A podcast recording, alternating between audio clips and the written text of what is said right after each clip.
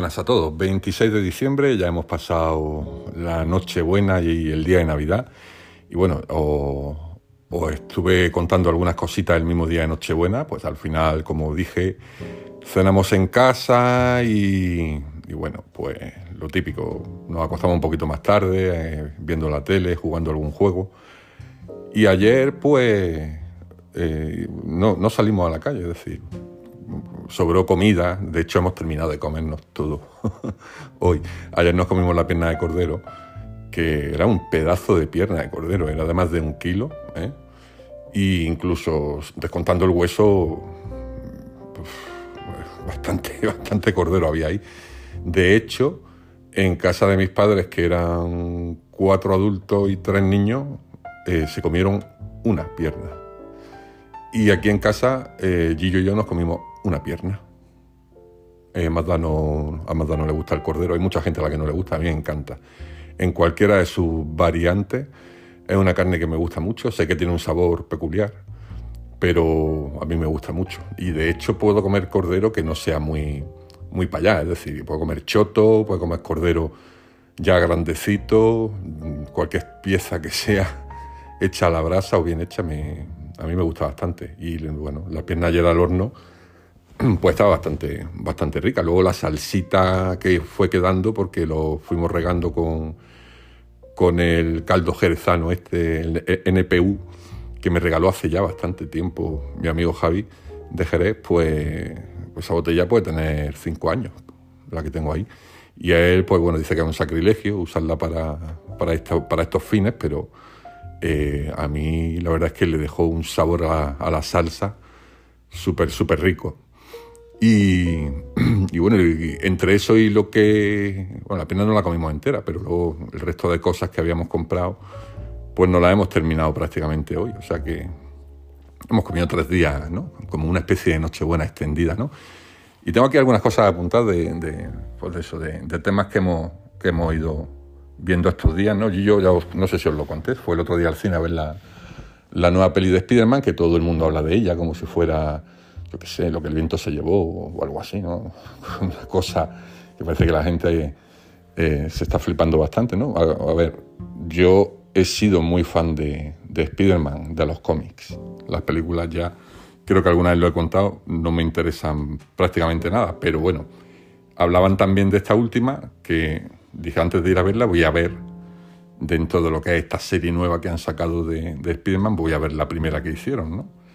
Eh, que creo que se llama Spider-Man Homecoming o algo así, está en Netflix o, por ahí, y me la puse eh, antes de ayer y la tuve que quitar, tío. O sea, yo no, no concibo que héroes míticos del cómic de la época dorada de Spider-Man, y sobre todo de los inicios, ¿no? como Lagarto, o como en este caso el que salía era el buitre, o sea, sean robots hechos por ordenador. O sea, es que no, no lo concibo.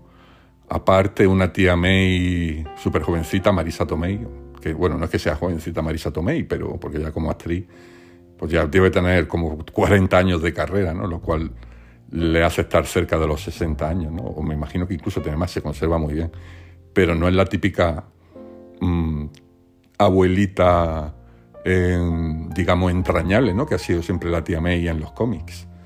Entonces, pues no, tampoco me gustó eso. No me gustó el hecho de que estando Spider-Man ya a pleno rendimiento en su etapa inicial, ¿no? Bueno, todavía está en, el instituto y tal, pero sea como ninguneado por, por Tony Stark. Yo creo que en estas nuevas películas, en, nuestra nueva, en este nuevo universo de Marvel, eh, se le está dando demasiado poder a, a, Iron Man y aparece ahí como si Spider-Man fuera gilipollas. No, sé.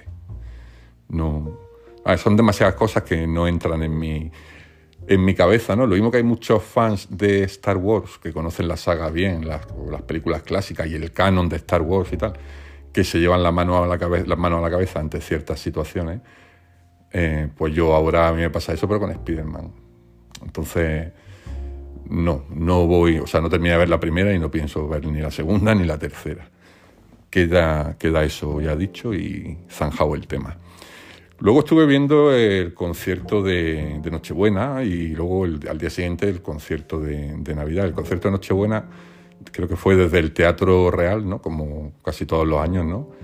con la Orquesta y Coro de Televisión Española. Me gusta ponerlo de fondo ¿no? mientras preparamos la cena y tal. Y es que la verdad es que soy un viejuno ya total, bueno, un viejuno, un viejo joven. bueno, no, un viejuno, ya que joven y que Total, que que siempre le pregunto lo mismo, tío. Todos esos que, todos son, toda esa gente que canta y que, toca 50 millones de instrumentos distintos en la orquesta y coro, siempre los veo como personas, no sé, que es una tontería mía, son, no sé, paranoias mías, ¿no? Pero yo pienso que esas personas, en realidad, son gente que no existe en la vida civil, ¿no? O sea, para mí, siempre que veo eso, digo, bueno, esta gente que está aquí ahora tan, tan ceremoniosa y tan entregada, ¿no? A su instrumento y cantando y tal Mm, esto no, me lo imagino en la cola del Mercadona, ¿no? O yendo, no sé, a, comer a un ventorro, no lo sé. para mí, siempre desde que era pequeño, mm, me imaginaba que era gente que vive allí en un sótano de, de radio televisión española, ¿no? Y que pues, son como eso, como replicantes, ¿no? A los que sacan a cantar y a tocar sus instrumentos para las fechas navideñas. y, y me da la sensación de que son gente como, gente como sin vida, solamente se dedican a eso. Ya sé que hay una gilipollas, pero bueno, es algo que siempre me ha venido a la cabeza, ¿no? Como decir, ¿no? a veces no, lo puedes pensar de los futbolistas, ¿no? O sea, para ti un futbolista que, o sea, tú te imaginas Luka Modric, ¿no? Un jugador tan fantástico como él, ¿no?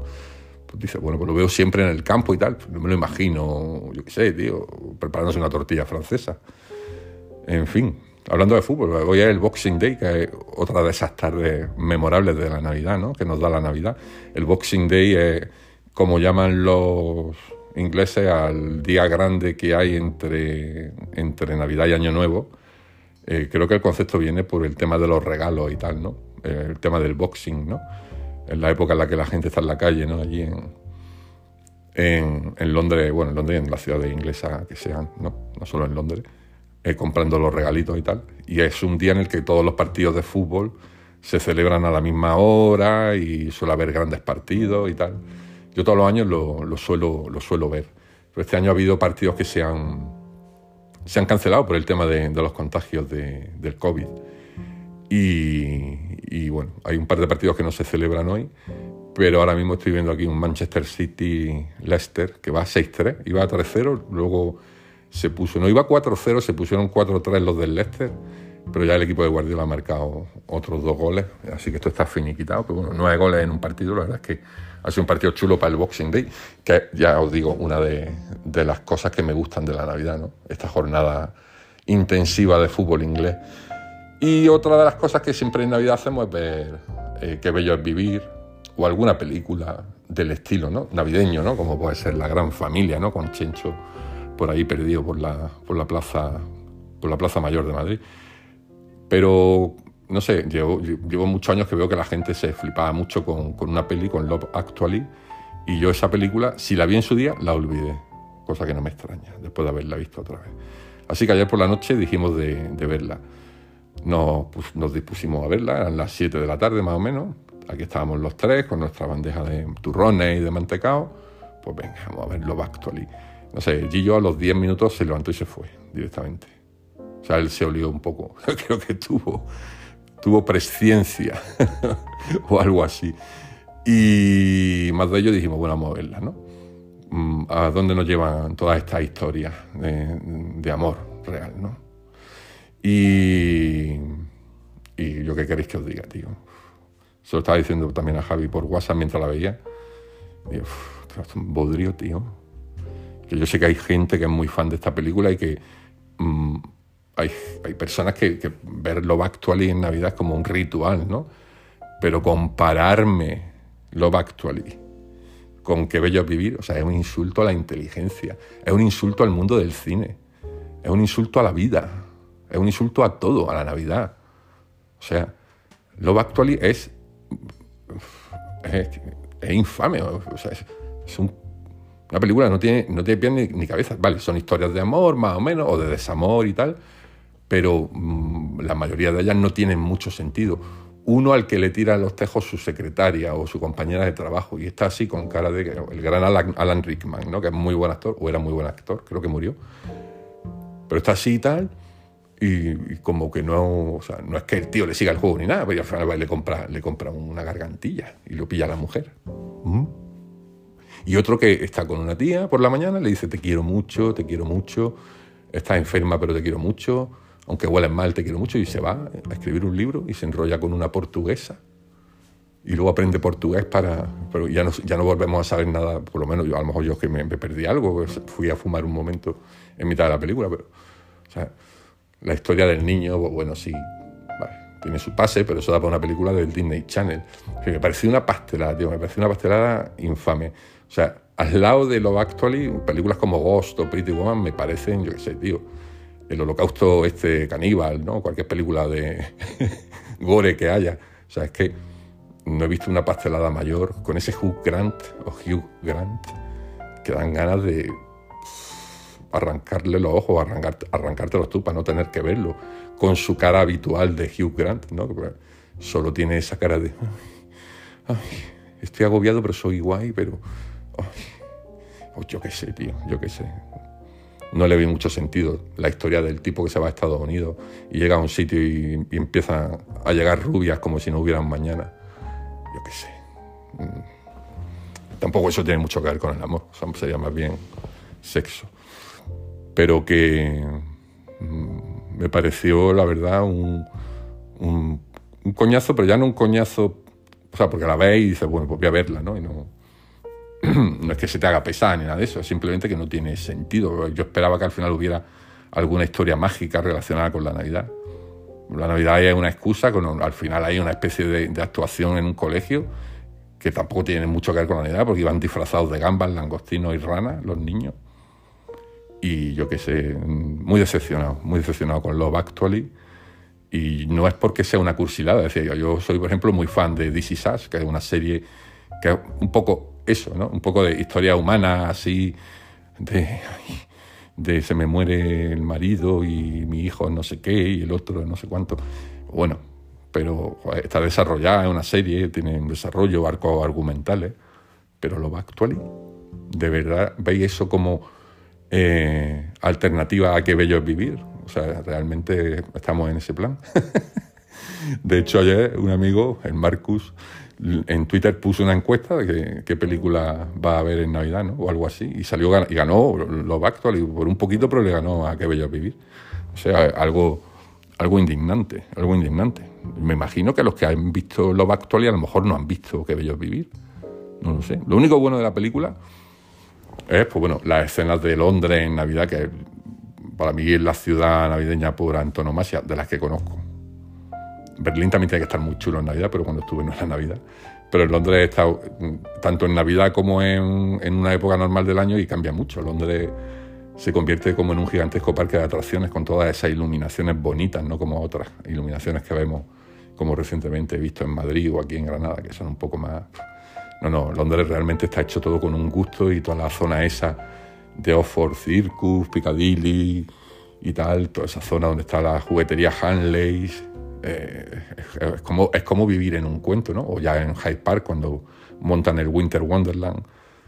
Es todo precioso en, la Navidad de Londres, ¿no? Y sale ahí la película, sale, sale bonito, ¿no? Sale bonito. Pero por lo demás, la película es que no, no tiene ni pie ni cabeza. Me, sorprende mucho que sea tan famosa y que, y que sea un icono navideño. Pero bueno, así, así no, nos luce el pelo. bueno, pues nada solamente contar eso, ¿no? Lo que hice ayer, que fue eh, ver la película esta y dos horas de tiempo que podía haber dedicado a la cría de, del gusano del gusano de agua, pero lo, dediqué a, ver, esta película.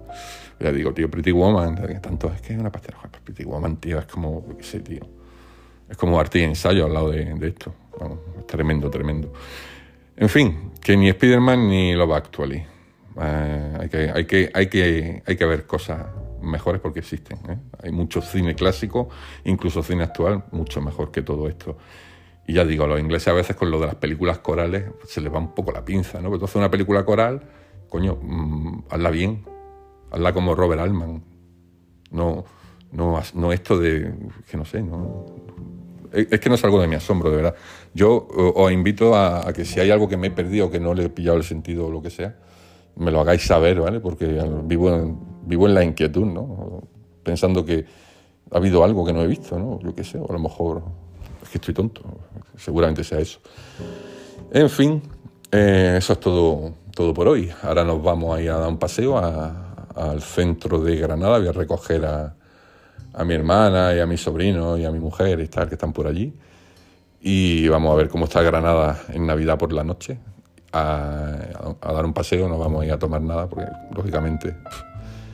A mí me encantaría tomarme un chocolate con churro en una cafetería muy mítica que hay aquí, pero claro, hay que hacer cola para entrar y el que entre es porque tiene, tiene que tener la idea muy clara ¿no? con el tema de la salud, porque es un sitio donde se abarrota aquello, está todo lleno de gente comiendo chocolate con churro. ¿no? como esta que hay allí en Madrid, ¿no? Por la calle Arenal, al lado de la Joy en Lava, ¿no? Que hace la gente dos horas de cola para comer chocolate con churros. En fin, no, no es mi intención. Aunque me gusta mucho el chocolate con churros. Y bueno, pues nos vamos a despedir con una cancioncita hoy también. Hoy nos vamos a despedir con un tema de los que han sacado Alison Krauss y Robert Plant en su segundo disco, que salió hace poco. Y que ellos suelen hacer versiones de temas clásicos pues del rock and roll de los 50, 60 y del, y del country. Bueno, de hecho, Alison Krauss es, digamos, un icono del country, de la música de raíces americanas, del bluegrass y todo esto. Eh, aunque Robert Plant es más británico que, que lo actually. Pero bueno, han sacado un disco muy bonito, donde esas dos voces se conjugan de una manera genial, genial. Robert Plant tiene todavía esa calidez que tenía. Es que me, recuerda mucho como canta estas canciones sin intentar forzar la voz, me recuerda mucho a esas canciones que cantaba más suavita en, en Led Zeppelin, ¿no? En el Led Zeppelin 3, ¿no? O las canciones más tranquilitas del resto de discos, ¿no? No cuando se esfuerza así como un monstruo jarroquero. Y está sublime, está sublime como, como mezcla el tío aquí con, con Alison Krauss.